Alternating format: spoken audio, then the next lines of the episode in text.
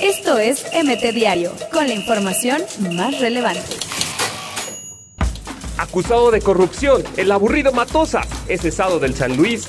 Responde Chicharito, anota su primer gol en la liga con el Sevilla al vencer 2 por 0 al Getafe. Lewis gana el GP de México, Checo Pérez terminó en la posición número 7.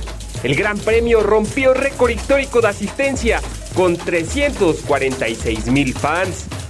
Raúl Alonso Jiménez no pudo esta vez, los Wolves empataron de visita en Newcastle. Tras las críticas en Italia, Chucky Lozano se quedó en la banca del Napoli. Del descenso con Memo Ochoa al liderato de España, el Granada, el insólito puntero.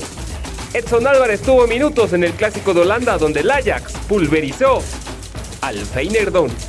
Diego Lainez no salió ni a la banca con el Betis, apenas tiene 44 minutos en la campaña. Con Guti los 90 minutos, el PSB fue goleado y humillado por el AZ Almar. El Tecatito se luce y el Porto golea para ser líder en Portugal. La Real Sociedad gana con lo justo al Celta de Vigo. Néstor Araujo salió lesionado. Ponen a Martín Palermo en la órbita del Boca Juniors, pero él afirma que su futuro es en Pachuca.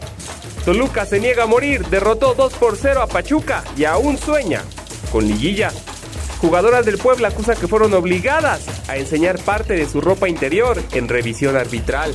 El San Luis le está colmando la paciencia al Atlético de Madrid con sus escándalos.